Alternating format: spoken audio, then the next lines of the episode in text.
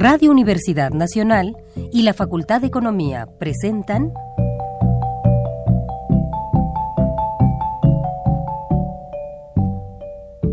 Los bienes terrenales.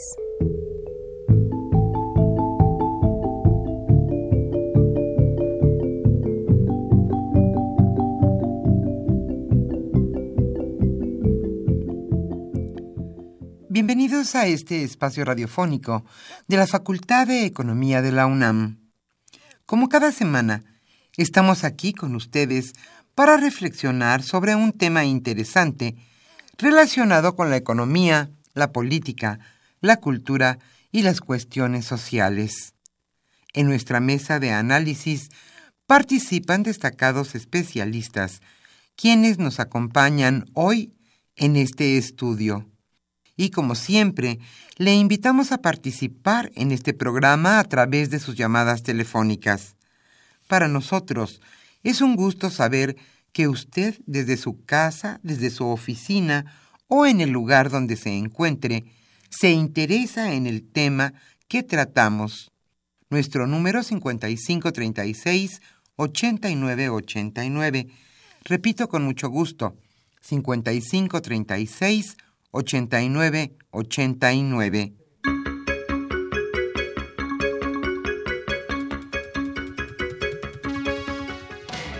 Irma Espinosa, estaré ante los micrófonos con ustedes hasta las 13 horas y en los teléfonos estará nuestro compañero Pedro Rosales. Hoy el tema que se abordará en este programa es cadenas de valor en América del Norte. ¿Qué significa una cadena de valor? Este es el tema que hoy estaremos abordando en este programa. ¿Por qué son tan importantes estas cadenas de valor?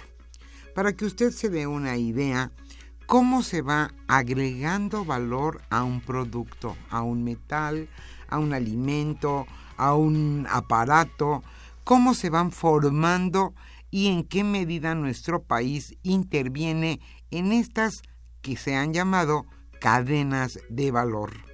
Hoy Rafael Buendía García charlará con Valentín Solís Arias y Manuel Damián Lecumberri Fernández.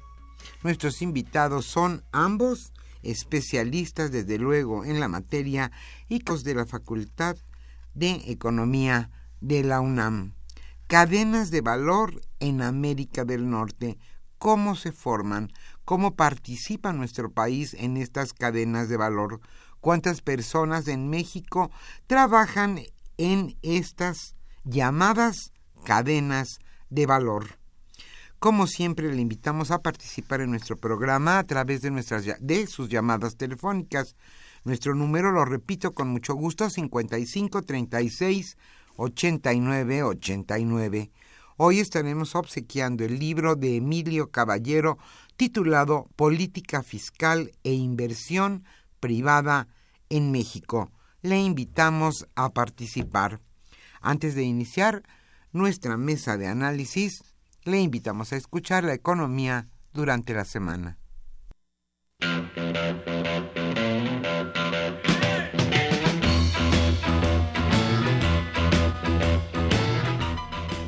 La economía durante la semana.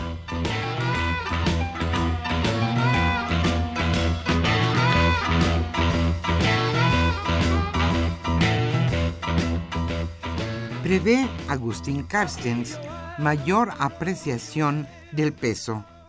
La apreciación del peso frente al dólar logrará mantenerse, lo que indica una evolución favorable de la relación entre México y Estados Unidos esto lo señaló ayer el gobernador del Banco de México, Agustín Carstens, en una charla auspiciada por el Instituto Brookings. Carstens dijo que la moneda mexicana tiene aún campo para apreciarse y que las expectativas de los analistas terminarán por converger ante la fortaleza de las políticas fiscal y monetaria del país y por la buena marcha de, la relación con Estados Unidos.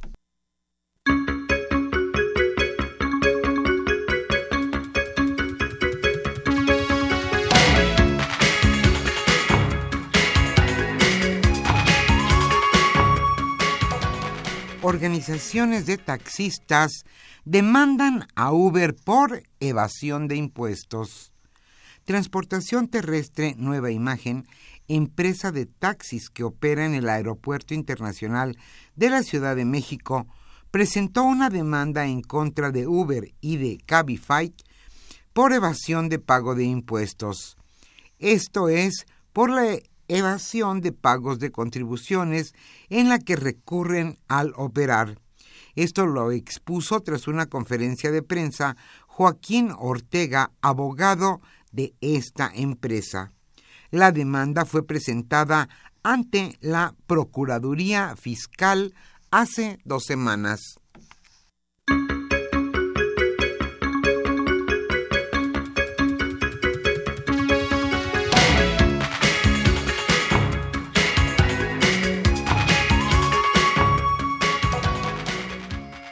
lanza la Profeco requerimientos por alzas en limón y aguacate. Ante los altos precios que alcanzaron el kilo de aguacate y de limón en algunas zonas del país, la Procuraduría Federal del Consumidor emitió 90 requerimientos de información a productores, distribuidores y comercializadores de dichos productos con el fin de conocer los componentes que provocaron las alzas. De acuerdo con la herramienta Quién es quién en los precios de la Profeco, en la última semana el kilo de limón se encontró en máximos de 55 pesos y el aguacate llegó en algunos casos, en algunos estados de la República, hasta los 90 pesos.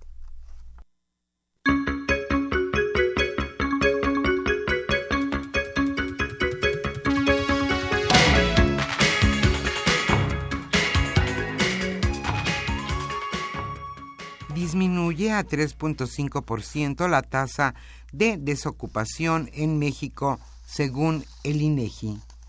En el mes de marzo pasado, la tasa anual de desocupación en México fue de 3.5%, lo cual representó una disminución frente al mismo periodo de 2016, cuando se reportó 4.1%.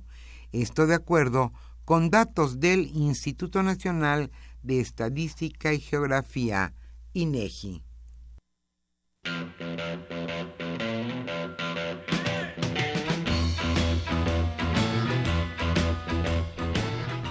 El tema de hoy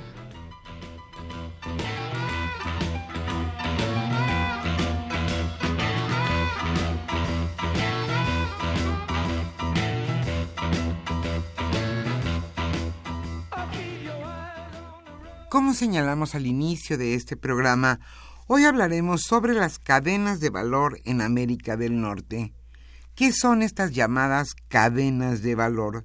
¿Por qué son tan importantes para nuestro país? ¿En qué consiste? ¿Quiénes participan en estas cadenas de valor en nuestro país? ¿Y por qué para la ocupación son tan importantes? Hoy Rafael Buendía García charlará sobre este tema, las cadenas de valor en América del Norte, con Valentín Solís Arias y Manuel Damián Lecumberri Fernández. Ellos son desde luego especialistas en la materia y catedráticos de nuestra facultad, la Facultad de Economía de la UNAM. A nuestros invitados les damos la más cordial bienvenida y a usted, amable radioescucha, como siempre le invitamos a participar en este programa a través de sus llamadas telefónicas. Hoy estaremos obsequiando el libro Política Fiscal e Inversión Privada en México de Emilio Caballero a los primeros radioescuchas que se comuniquen a este programa.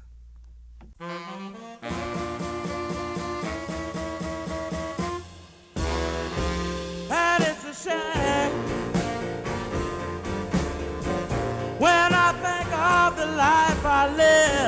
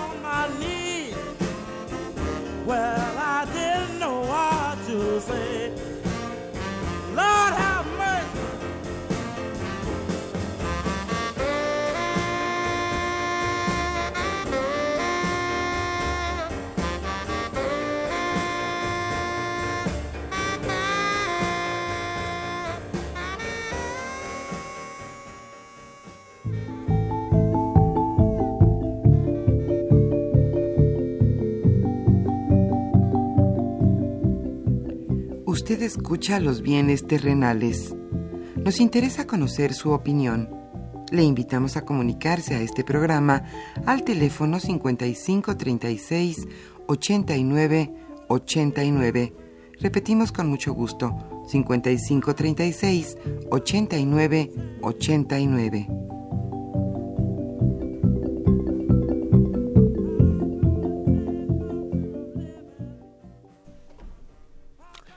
Muy buenas tardes, queridos radioescuchas. Habla su amigo Rafael Buendía y tengo el placer y el honor de estar con Valentín Solís y con eh, Manuel Lecumberri. Ambos especialistas, uno en las cadenas de valor, otro en los encadenamientos industriales en México con respecto al Telcán, en ambos casos. Y aquí el tema era, es más bien, platicar con ustedes y con nuestros invitados sobre el Telcán y la industria nacional y sus encadenamientos eh, industriales, por un lado, y la generación de valor, por el otro. Y el tema viene muy ad hoc, dado que el señor Trump sigue insistiendo en renegociar el Telcán, y sigue espantando, aunque los mercados internacionales, incluso los financieros, no se ajustaron como al principio en enero se estaban ajustando en cada una de las declaraciones, sobre su retiro si las negociaciones no se dan como él cree que se deban de dar.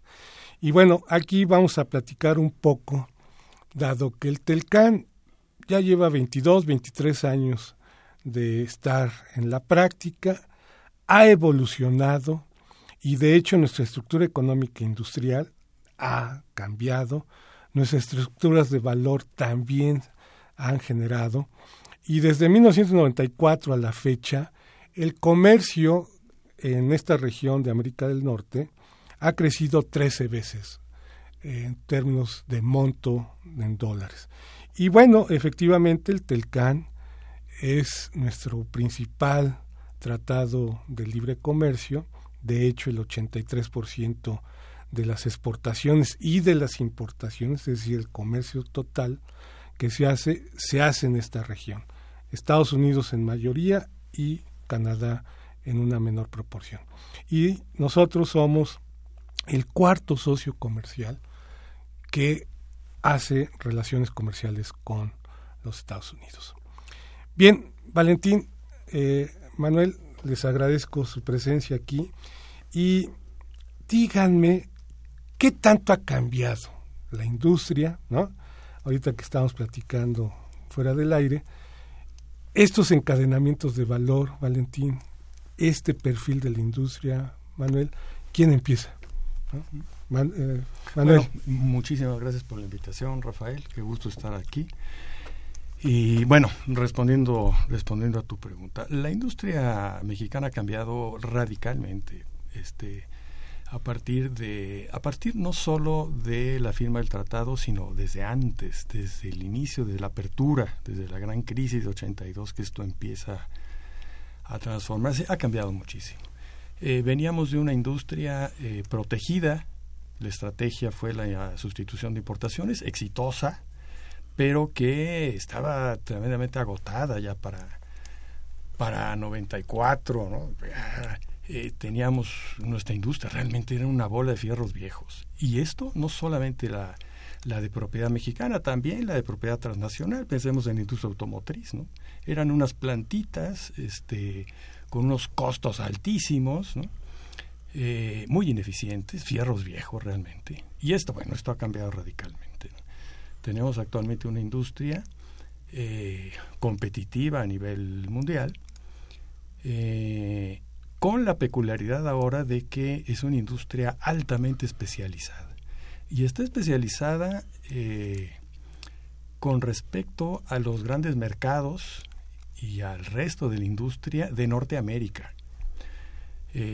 nuestra industria está toma parte de los procesos industriales, unos cuantos, eh, unos cuantos sectores también, no, es, no son todos los sectores en los, que, en los que hemos sido exitosos, son unos cuantos y estrechamente vinculados a cadenas de producto, eh, sobre todo en Estados Unidos, Canadá mucho menos.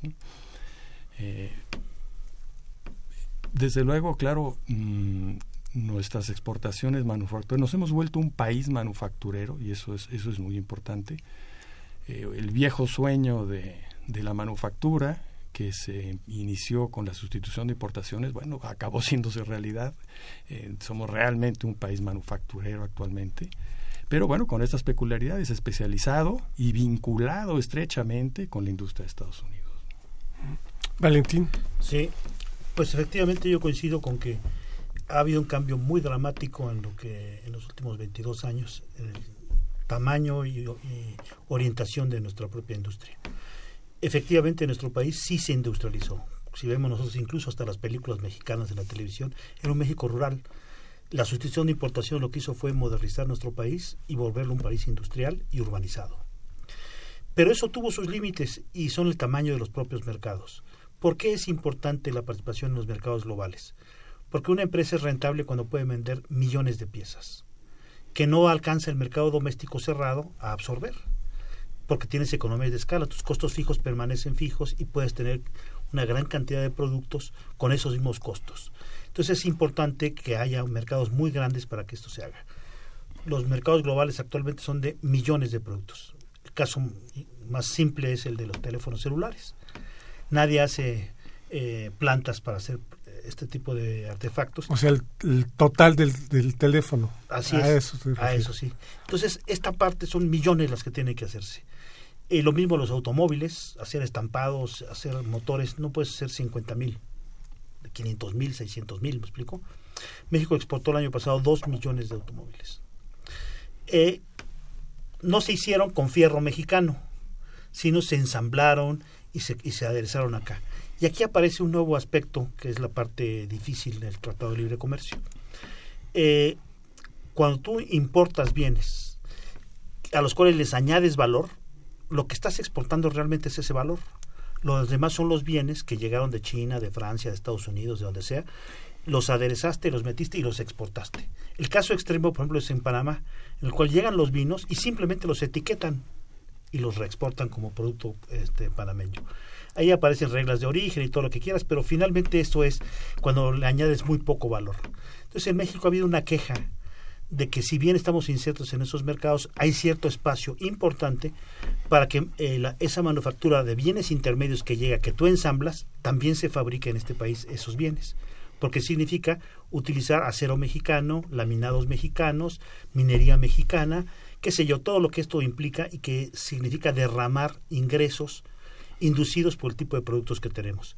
No, eh, digamos, estamos sustituyendo para exportar Estamos sustituyendo importaciones que provienen de otros países para exportar. Entonces, ahora ya no es un modelo de sustitución de importaciones, sino sustitución de, para exportar. Eso sería la lógica del tema. Eh, ¿Por qué? Porque si no te conviertes simplemente en una especie de mega maquilador. No es el caso, la, por ejemplo, la, manufactura mexicana tiene muchos procesos nacionales incorporados. Por ejemplo, eh, los automóviles una buena parte de la industria de autopartes son los abastecedores de esto. Hacen perfiles, hacen este volantes, llantas, todo ese tipo de cosas se hacen en nuestro país, se incorporan a estos productos. Pero eso se puede ampliar todavía mucho más porque hemos participado en grandes este, consorcios. Una cifra ilustra de qué tamaño tenemos espacio. Por cada dólar que exportamos en valor añadido, o sea, en lo que nosotros le metemos a esos productos intermedios, importamos seis de valor añadido proveniente de otros lados. ¿Qué quiere decir? Proveniente de China, de Japón, de Francia, de Estados Unidos, y los mandamos a Estados Unidos, o sea, son corporaciones multinacionales. Eso quiere decir que tenemos un espacio muy importante, que todavía podemos no solamente ser ensambladores, sino también abastecedores, y a estos se les llaman abastecedores globales, porque para abastecer a, a una empresa automotriz, Audi, por ejemplo, que va a ser una mega planta en Puebla, necesitas tener también suministros locales importantes. Y cuando eres muy eficiente, te dan oportunidad para que lo hagas aquí, en Brasil, en Argentina y en otros lados donde también tienen plantas. Entonces te vuelves también un proveedor de bienes intermedios global asociado a estos. Para nosotros el tratado es una gran oportunidad. Cuando se negoció, el, valor añadido no se conocía como un gran concepto. Hoy sí se conoce como un gran concepto. En la cual lo que le interesa al país es que se paguen sueldos y salarios, que haya utilidades y que eso sea ingreso para los mexicanos. No para una pequeña élite, ni mucho menos. Esto es decir, que se, socialice más. Entonces, eh, puede ser que la política de Trump le salga eh, contraproducente. Esta cifra en la cual nosotros por cada importamos seis de valor añadido y exportamos uno, le es muy conveniente a los Estados Unidos. Aquel se metió en el callejón donde no se debió haber metido y puede ser que de ahí salgamos en una renegociación que sea más favorable a nuestros intereses. O sea, yo veo esto como una oportunidad, no como una como una, amenaza. No, no, no, no, es al contrario, es algo que como mexicano yo deseaba hace muchos años que México se replanteara estos temas. Pero no no no surgió por iniciativa de México es muy, es, muy irónica la historia. Ahora resulta que es porque lo propone el presidente de Estados Unidos sin conocimiento de causa, porque no sabe lo que hay abajo, que es lo que vamos a platicar más adelante. Y entonces eh, resulta que podríamos, en lugar de, verlo como un como un gran problema, como una gran oportunidad. Yo creo que es la primera etapa para ganar espacio en las cadenas de valor. Ok. Ah, Manuel, por ejemplo, y ahorita retomo una pregunta para Valentín. Cuéntanos, eh, Manuel, por ejemplo, el corredor del Bajío, que tienes mucha experiencia en ese sentido, porque la percepción de los mexicanos es que la, el Bajío es, son estados que eran primarios, ¿no? Cuando digo primarios eran agrícolas, ganaderos y algo de extractivos, ¿no? De la minería, etcétera, etcétera. Pero tú estás eh, encontrando a través de tus investigaciones que el corredor bajío ha cobrado mucha importancia en la industria mexicana y está vinculada con los Estados Unidos, ¿no? Ahí cuéntanos ese tipo de, de, hallazgos. Ajá, Sí, bueno, estos son resultados de una investigación que eh, sí, hubo unos resultados realmente sorprendentes, ¿no? Eh, no solo desde el punto de vista de las regiones mexicanas, que, bueno, los resultados muestran qué tan, cómo han, algunas han crecido tremendamente, por ejemplo el Bajío, en el sector manufacturero, eh, otras no, otras se han quedado muy, muy rezagadas, eh, pero también en las regiones de Estados Unidos. Y eso, esto a lo mejor es lo más sorprendente, ¿no? Regiones de Estados Unidos que han sido, que se han visto, su estructura industrial se ha visto modificada por la este por el Tratado de Libre Comercio, digamos, ¿no? Por la integración regional, El caso del Bajío es, es una región que ha tenido crecimientos al tipo como si fuera China, ¿no? Ha tenido crecimientos anuales del 4, 5, 6%, una, una cosa vertiginosa, a diferencia de muchas otras regiones del país. Y este crecimiento ha sido totalmente, o bueno, prácticamente todo eh, industrial, manufacturero. Eh, es, una, es una región donde, bueno, tal vez la industria emblemática es la industria automotriz. Esta industria del Bajío, junto con, desde luego, con el Estado de México y también la parte norte, desde McAllen hasta Torreón, ¿no? todo ese corredor industrial, también la industria automotriz es muy importante, eh, sobre todo en el Estado de México. Pero puedes pensar que hay un corredor que va eh, desde Toluca, cruza hasta todo el Estado de México, hasta eh, mm, San Juan del Río, ¿no? Querétaro, y de ahí a León, eh, hasta Aguascalientes y hacia oeste y oeste, hacia San Luis Potosí y Guadalajara. Todo esto es un corredor industrial eh, muy integrado al... De ahí la importancia, por ejemplo, de Ford cuando quería invertir los dos mil millones de dólares. Sí, sí, porque esto tiene un, un, efecto de cascada, ¿no? Este, se ponen, se empiezan a poner las plantas eh, armadoras y las industrias de autopartes se juntan alrededor y esto, o sea, esto es una, esto es una bola de nieve con rendimientos crecientes, ¿no? Como se dice en economía o con economías de escala, ¿no? Esto crece y los costos eh, se reducen para todos. Entonces, esto es una bola de nieve. Eh, afortunadamente, claro, esto es, esto es un proceso este, eh, que no hace, resulta no fácil de detener, ¿no? Este, echar para atrás estas integraciones de las cadenas de producción, pues eh, si, si, hubiera la voluntad política del gobierno de Trump de hacerlo, esto sería tremendamente costoso, echar para atrás, desmantelar esto, ¿no? Regresar a Detroit, las armadoras, bueno, sería un costo increíble, ¿no?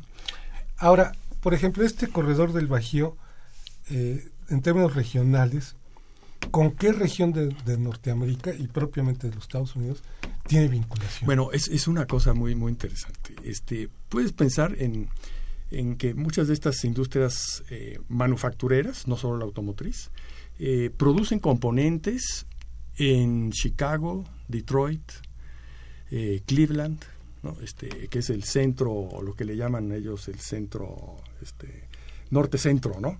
El norte-centro. Pero de ahí baja este, por otras regiones, otras, otras grandes zonas metropolitanas de Estados Unidos hacia el sur, camino a México, eh, Oklahoma, eh, este, eh, Texas. Dallas, sí, en Texas, Dallas, este, San Antonio, Austin, toda esa parte, hasta llegar a la frontera mexicana donde se une, bueno, con el primer corredor industrial que hay ahí, que es el de que va desde McAllen hasta Torreón, ¿no? incluyendo, claro, Monterrey, ¿no? Y de ahí para abajo, de ahí para abajo hasta el centro de México. Eh, en el norte se producen componentes, este, y en México se arman grosso modo, ¿no? Pero esto es así porque estas, todas estas industrias en la parte mexicana son intensivas en bienes intermedios, o sea, toda clase de cosas que llegan, este, y son productoras de bienes finales. Bueno, por ejemplo, un automóvil es un bien final, ¿no? Este, pero no solo son automóviles, ¿no? electrónica, óptica, sí, muchas cosas, ¿no? Este, pero hay una, hay una especialización regional y no solo en sectores, sino en funciones, porque si te das cuenta, unos están produciendo eh, componentes, componentes este, eh, que van a ser parte de un producto final, ¿no? Entonces, y otras regiones están eh, especializando en ensamblado de productos finales. Entonces, hay una especialización no solo sectorial, sino funcional también. ¿no? Y esto es muy interesante. A ver, Valentín, Ah, muchas veces nos comparan con Brasil, con Argentina, con Chile, con lo bien que les fue cuando los chinos estaban creciendo alrededor del 10-12%, ¿no? Después los chinos empezaron a disminuir su tasa de crecimiento y pácatelas, los argentinos, los chilenos, los argentinos empezaron a tener problemas con su economía. Y México, si uno ve la estructura de exportaciones. ¿no? Con respecto al dato que decía Manuel en 1982, vemos que el petróleo cada vez pierde importancia en el valor, en la estructura de las exportaciones, cobra más importancia estos productos intermedios, ¿no? Con valor agregado. De hecho, incluso eh, pierde importancia el camarón, el, aguacate, los, los productos primarios, ¿no? Y podemos ver, y comparativamente con estos países, que nuestras exportaciones tienen más valor agregado que aquellos, ¿no? Sin embargo, tú me dices, con tu aseveración de hace rato, que por cada dólar que nosotros ponemos en el valor agregado, ¿no? tenemos seis dólares ¿no? para poder poner esos, ese dólar ¿no? Entonces, y se supone que vendemos productos de, más valor agregado que antes. ¿Por dónde andaría el asunto? Claro. ¿no? Esta oportunidad que tú nos dices. Claro. Mira, eh, el caso de Brasil es icónico. no se diga Argentina. Son productores de productos primarios desde hace muchos años. El llamado boom de las materias primas se experimentó hace siete, ocho años. Una década. En la cual eh, todas las materias primas empezaron a revaluarse, minerales, productos agrícolas, que son commodities que van a los mercados internacionales, carne, carnes, todo tipo de... Y entonces subieron masivamente. Y eso fue el boom de los países del sur. Pero si tú lo miras, es una explotación muy rudimentaria de la propia naturaleza.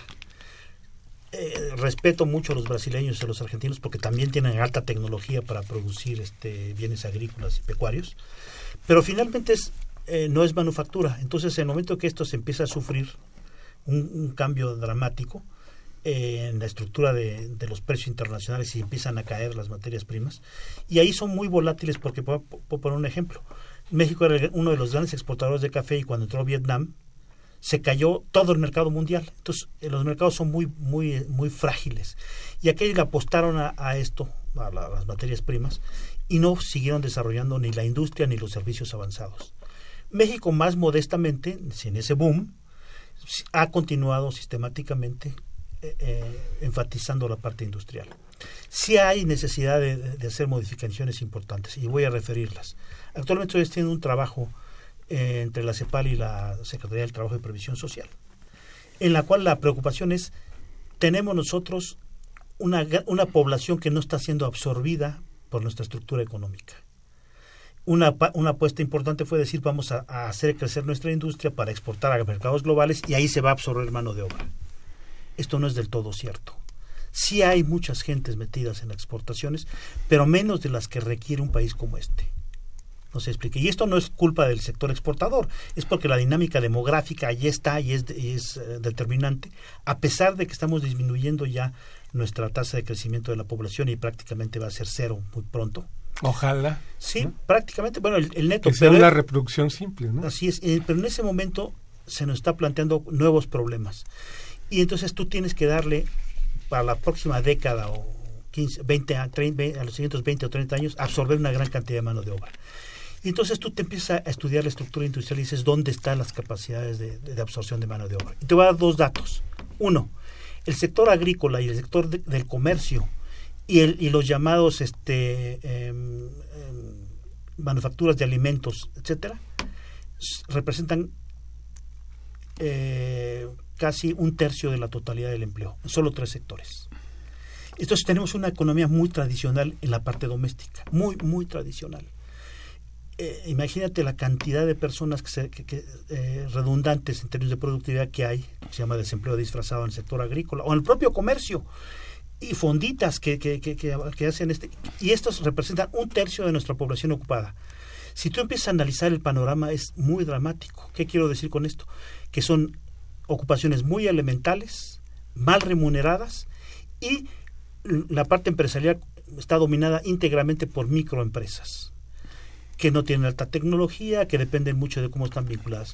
Sin embargo, ese discurso que estoy ahorita haciendo es un discurso eh, pesimista. En, las instituciones, en la Secretaría del Trabajo, me dicen, oye, pero ¿y qué se puede hacer? Me dice la CEPAL, bueno, ¿y qué va a hacer México? Entonces nos pusimos a explorar la estructura industrial y ver dónde estaban las posibilidades de máxima generación de empleo que significa ingreso para nuestros conciudadanos, que es lo que nos interesa. Si me dijeran, no vas a exportar nada, pero vas a, este, a darle empleo a todos, claro que dejo de exportar.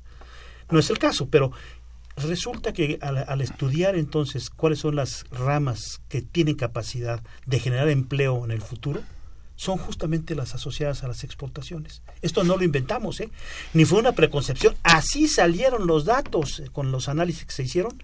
Entonces resulta que las mayores posibilidades de generación de empleo en el futuro son en electrónica, en automotriz, en óptica, en eh, material eléctrico, en metálicas básicas, etcétera, o sea, manufactura avanzada.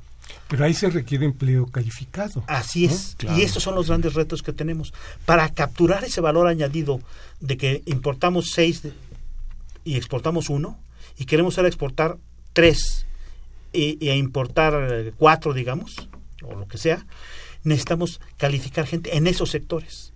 Tenemos que desarrollar entonces toda una estrategia para poderlo hacer.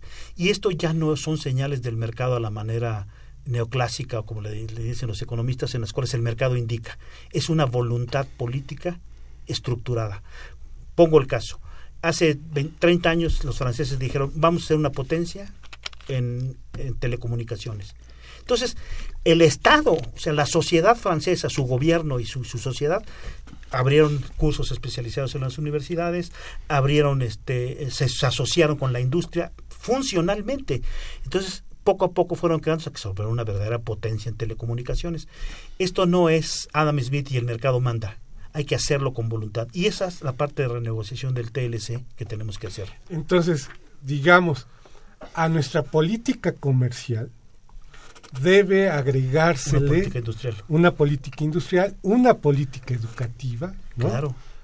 que empiece a apalancar, ¿no? Y entonces podemos entender los efectos multiplicadores en el empleo y en nuestro mercado interno. Claro. Solamente así. Y entonces la renegociación que está planteando el señor Trump, yo la veo positiva, contrariamente al miedo que les entra a muchos de mis compatriotas. La veo positiva porque digo, allá hay, hay que renegociar muchas cosas. Así le hicieron Corea, que era un satélite de Japón. Japón lo que hizo fue desconcentrar toda su operación eh, industrial y la mandó a Corea, Taiwán, Singapur, bla, bla, bla. Y aquellos aprendieron y después le dijeron, oye, yo quiero hacer este componente, quiero hacer este otro, quiero bla, bla, y ya tienen su propia industria. Y vaya que si la tiene. Y, y- y Corea era un país que en los años 70 era de más bajo desarrollo que México. Fíjate. Vamos a hacer un corte, ¿no? Y darle tiempo a nuestros radioescuchas para que nos hablen y estemos aquí de nueva cuenta. Gracias.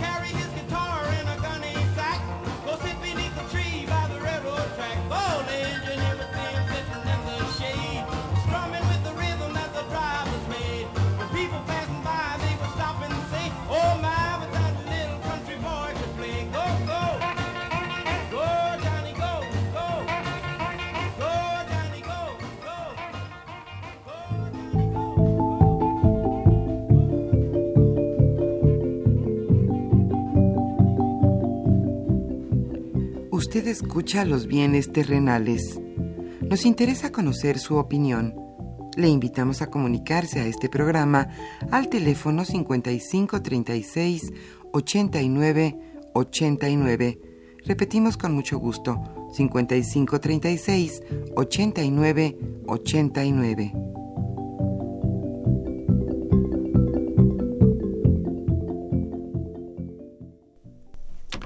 Bien, mis queridos radioescuchas, ya regresamos. Y bueno, vamos a hacer la entrada a las preguntas de nuestros radioescuchas y así eh, eh, hacer un gradiente con nuestros participantes. Jesús Ríos dice, en el contexto del Telecán, ¿qué sectores y regiones del país y de la economía participan de cadenas de valor que representan beneficios significativos. Bueno, en una parte es el Valle, pero tú nos decías de Sonora también, ¿no? Ah, Humberto Dita Uribe nos dice, en relación a la industria automotriz, la cadena de valor se afectaría con motivo de la modificación del Telcan, si es que sucede eso. Sofía Cervantes Solís de Iztapalapa, en nuestro país aproximadamente cuántas personas laboran en estas cadenas de valor, ¿no? Ahorita contestamos eso. Fernando Almanza, ¿qué pueden ustedes opinar respecto a los bienes celestiales? Aquí ya no entendí. La cadena siempre se rompe por el eslabón más débil. Eh, bueno, vamos a ver dónde está el eslabón débil, ¿no? Dice Cristina Olivera Cruz de la Benito Juárez, ¿es México un país maquilador? ¿No? No. Que eso también hay Es que considerar, porque la maquila empezó en los años 60, ¿no, Valentín? Por ahí, Josefina Cruz, y ahorita contestan nuestros especialistas de Whisky Lucan. Son miles los mexicanos que participan en estas cadenas de valor. Yo creo que por lo barato de nuestra mano de obra, ¿no? Que es una de las hipótesis. El profesor Leopoldo Ruiz de Coyoacán, el tema un tanto extraño, pero sin duda importante en nuestra economía. Más que extraño, el tema ha sido poco abordado. Así es, mi querido profesor Ruiz. Sergio Ramos Chaparro, la tiranía se denuncia por su ironía. Bueno, este, vamos a ver, ¿no?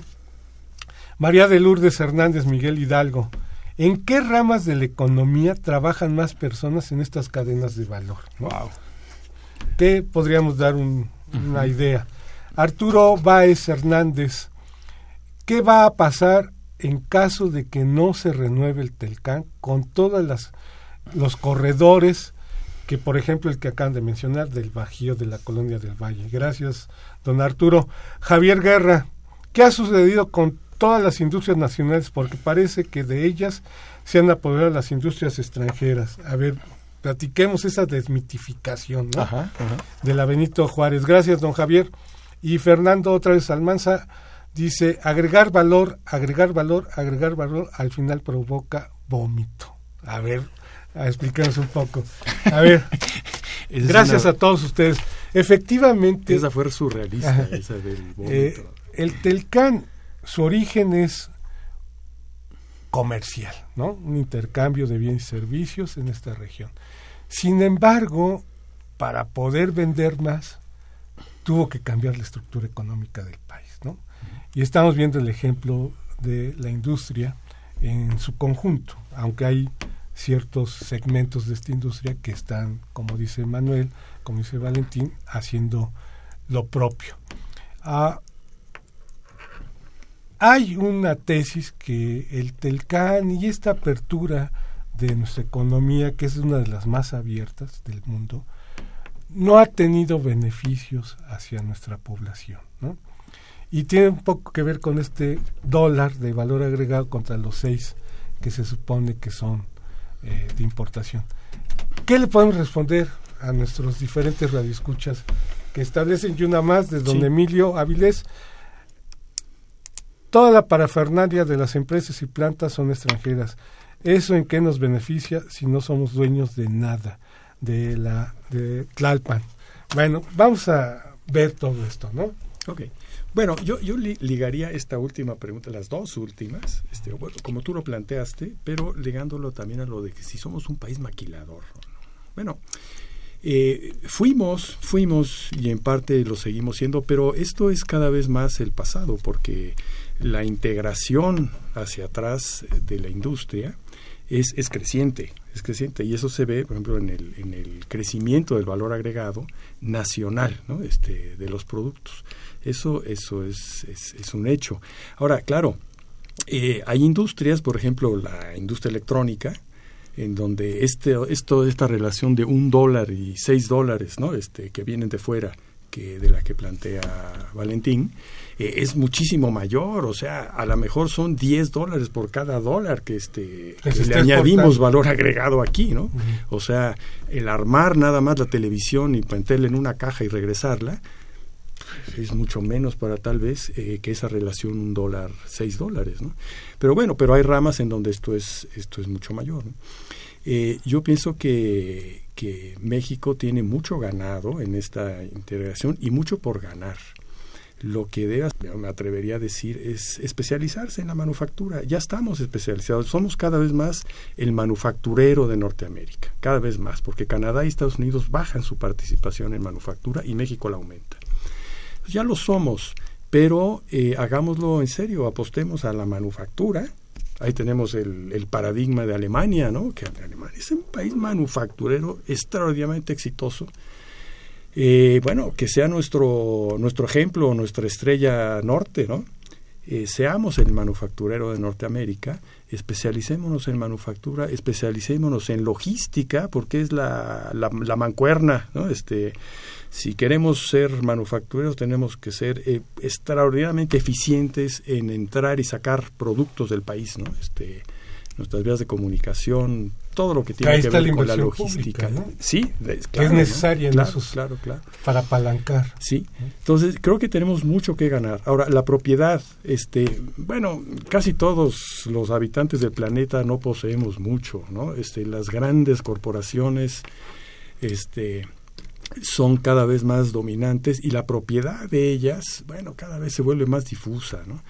Lo importante es eh, lo que lo que creo que hay que prestar atención eh, es al valor agregado que se produce en la región. O sea, qué tanto, quién es el dueño, bueno, eh, se vuelve una cuestión difusa y que en cierto sentido, en cuanto a lo que tiene que ver con la producción, pierde importancia, ¿no? pierde importancia.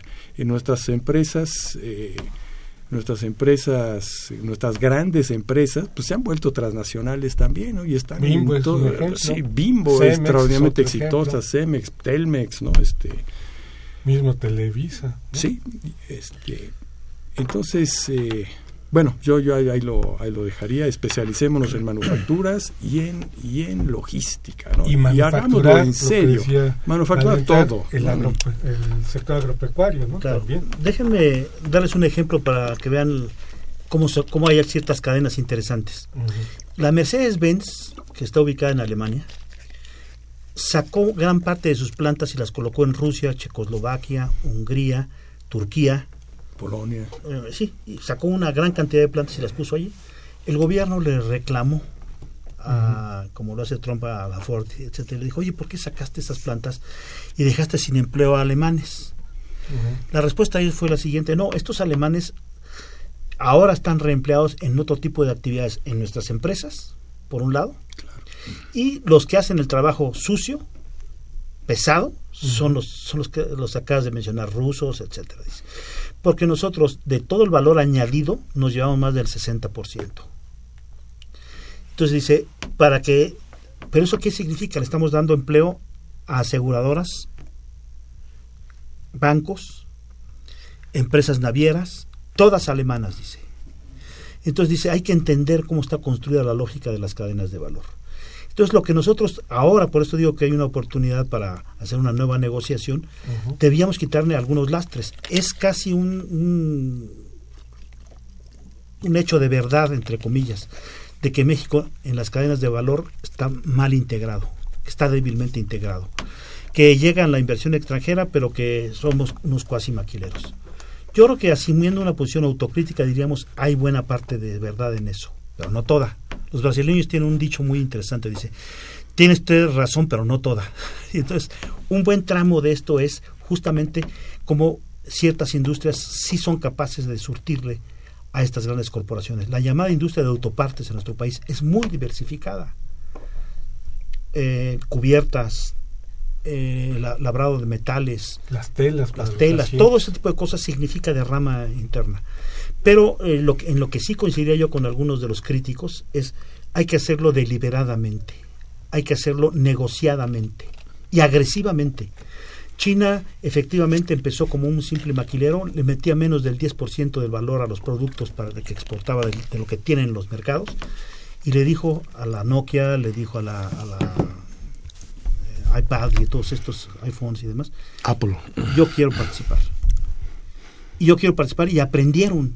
Y ahora y resulta que ahora tienes una empresa que se llama Huawei, que es China, que ya es la tercera productora y está a punto de desbancar, bueno, ya desbancó a a todos los demás, ya está pegándose con, con, con Apple y con la otra, ¿cómo se llama? La, la coreana, Samsung. Samsung. Samsung. y ya Huawei.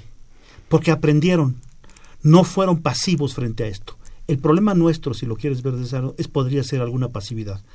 Porque el que controla la cadena de valor es aquel que, que- efectivamente da las instrucciones de tú haces esto, tú haces esto, esto otro, y divide las tareas a nivel global, decir, o regional. Y después se los integra y finalmente le mete los servicios de atención a cliente, de soporte, etcétera, y se lleva la tajada de león. Entonces lo que nosotros debemos entender es esa lógica y decir, oye, yo quiero participar, quiero incrementar mis servicios, quiero incrementar mis, mis trabajos de ingeniería. Hoy sabemos que están haciéndose trabajos para la aeronáutica y demás, que ya no solamente son pegar motores, sino también meterse en diseño, meterse en, en otro tipo de actividades que En enriquezcan. O sea, la, tec- la tecnología que la tenemos en nuestras manos, textualmente en las manos, no, no, no, esto es una alegoría, estás metiendo tornillos y estás entendiendo cómo funcionan estos objetos, ¿por qué no los puedes fabricar tú? ¿Por qué no le ofreces tú a esas grandes corporaciones, oye, yo quiero negociar contigo? Porque están abiertas a eso, ¿eh? Quiero ser un proveedor global tuyo, ofrecerte en México y ofrecerte en algún otro lugar. Eso se puede hacer y esa es la renegociación que hay que hacer. Entonces, eh, yo no soy un fanático del Tratado de Libre Comercio. Creo que tiene muchos defectos. Y esta es una oportunidad. Y es para subsanar este, este tipo de cosas. Como en todo, siempre hay dos ángulos. Parte, de la ver- parte es verdad y parte es una fantasía. Pero yo creo que ya estamos metidos en, este- en esta ruta y si queremos salir exitosamente de ella, nuestra propia estructura nos está diciendo hay que meterse en, esta, en la manufactura desarrollada. Hay que seguirse por esa, por esa ruta necesariamente. Y perfeccionar los servicios concomitantes a la manufactura. Ahí están grandes oportunidades. Hay un trabajo muy importante que se hace en los Estados Unidos que se llama el, em- eh, eh, el, out- el outlook del empleo, es decir, eh, cómo se ve el empleo en los Estados Unidos, que se empezó hace los años 40. Ellos lo que hacen es un catálogo de empleos, las habilidades que requiere cada ocupación y cómo está vinculada a su estructura económica y dónde están localizadas esas oportunidades.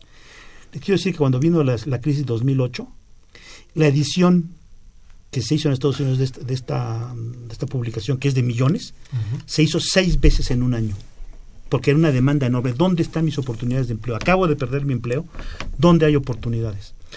Esto lo leen los que andan buscando empleo, lo leen las, las instituciones que hacen capacitación, lo leen las universidades, lo leen los empresarios. Todo mundo lo lee porque es, es donde están las, las opciones. La Secretaría del Trabajo creo yo que ya tomó conciencia de esto y quizás se haga una publicación de Ojalá. dónde se van, dónde están estas oportunidades de empleo. Pero no solamente es por rama, si está en electrónica avanzada y regiones en las regiones, en tales lugares está. A eso creo que se vaya a llegar, hay un convenio hecho para avanzar en esto y yo creo que eh, finalmente la población tiene que tener información que no puedes producir individualmente. Tiene que ser información que se produzca por una organización de grandes proporciones como la Secretaría del Trabajo y diga, estas son las opciones porque las estoy estudiando y monitoreando y tengo recursos para darle seguimiento. No se dejen llevar por la ley de la oferta y la demanda, estas son mejores opciones y entonces empezar a visorar un futuro distinto. Pero esto es un acto volitivo, no sale De la nada. de la nada o por la casualidad o por lo que dijo este el jefe de la de desarrollo de la Ford Motor Company. Bueno, vamos a cerrar. Eh, Omar Cortés Rubio de Tlalpan, hay procesos como las cadenas productivas que se han logrado con mucho esfuerzo y que vale la pena reforzar. Ojalá un cambio al TLC no interrumpa estas cadenas. Así es. Bueno, nada más para terminar, un minuto para cada quien. Ah, quizá nuestros radioescuchas estén viendo que somos muy optimistas, ¿no? Sin embargo, yo quisiera decirles a nuestros radioescuchas que hay hallazgos, que hay aprendizajes en estos 23 años del TELCAN, que debemos asumirlos, ¿no? Y a partir de ahí, entonces, ver qué podemos hacer hacia adelante. ¿Qué, ¿Cómo podrías concluir, Manolo, y después tú, Valentín, para nuestros radioescuchas, y que tengan un juicio, ¿no? Con base en lo que nosotros hemos dicho. No tratamos de convencer a nadie, ¿no? Sí, bueno, eh, yo lo que lo que añadiría eh, es que totalmente de acuerdo con, con Valentín, creo que hace falta eh, astucia, creatividad y decisión desde el, desde el Estado o digamos desde las instituciones este eh, para manejar para ver ver a futuro y tomar decisiones audaces audaces este y con tiempo o sea no ir atrás a remolque de los acontecimientos del mercado sino ver hacia adelante no y apostar Ok, es, eso sería este, muy Mira, bien. Valentín, Yo creo que primero que nada tenemos que aceptar la crítica, ser autocríticos. Sí tenemos lastres, sí tenemos fracasos en el Tratado de Libre Comercio, sí destruyó parte de nuestra propia industria antigua, las industrias de los juguetes, todo este cosas desaparecieron en nuestro país. Y toda esa parte la aceptamos y seamos críticos sobre eso.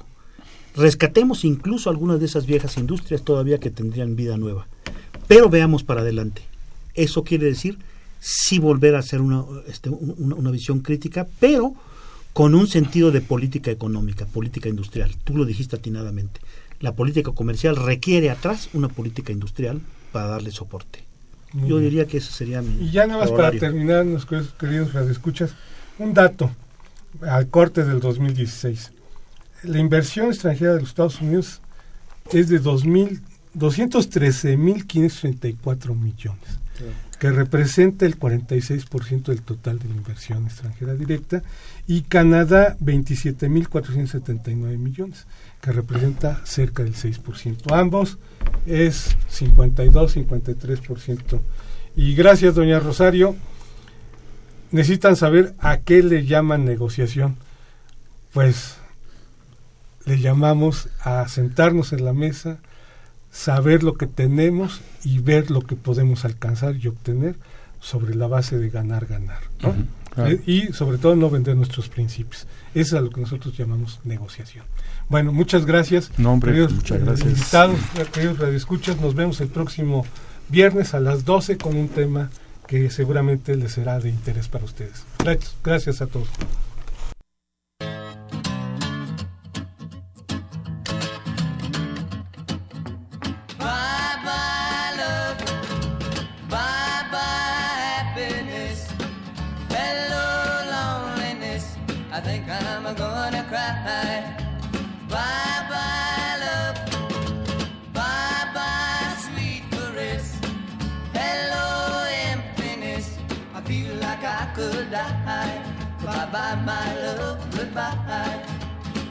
There goes my baby with someone new.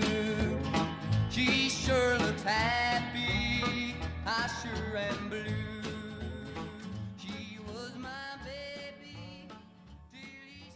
Agradecemos su atención y participación en este programa a través de sus llamadas telefónicas y la invitamos la próxima semana a la misma hora en otro programa más de los bienes terrenales. La coordinación general fue de Carlos Javier Cabrera Adame. La coordinación académica de Aníbal Gutiérrez, Roberto Cabral, Alejandro Pérez Pascual, Rubén Antonio Miguel y Leonardo Lomelí Vanegas. En los controles técnicos, nuestro compañero Humberto Sánchez Castrejón y en la voz y producción su amiga Irma Espinosa, quien se despide de ustedes y le desea un agradable fin de semana.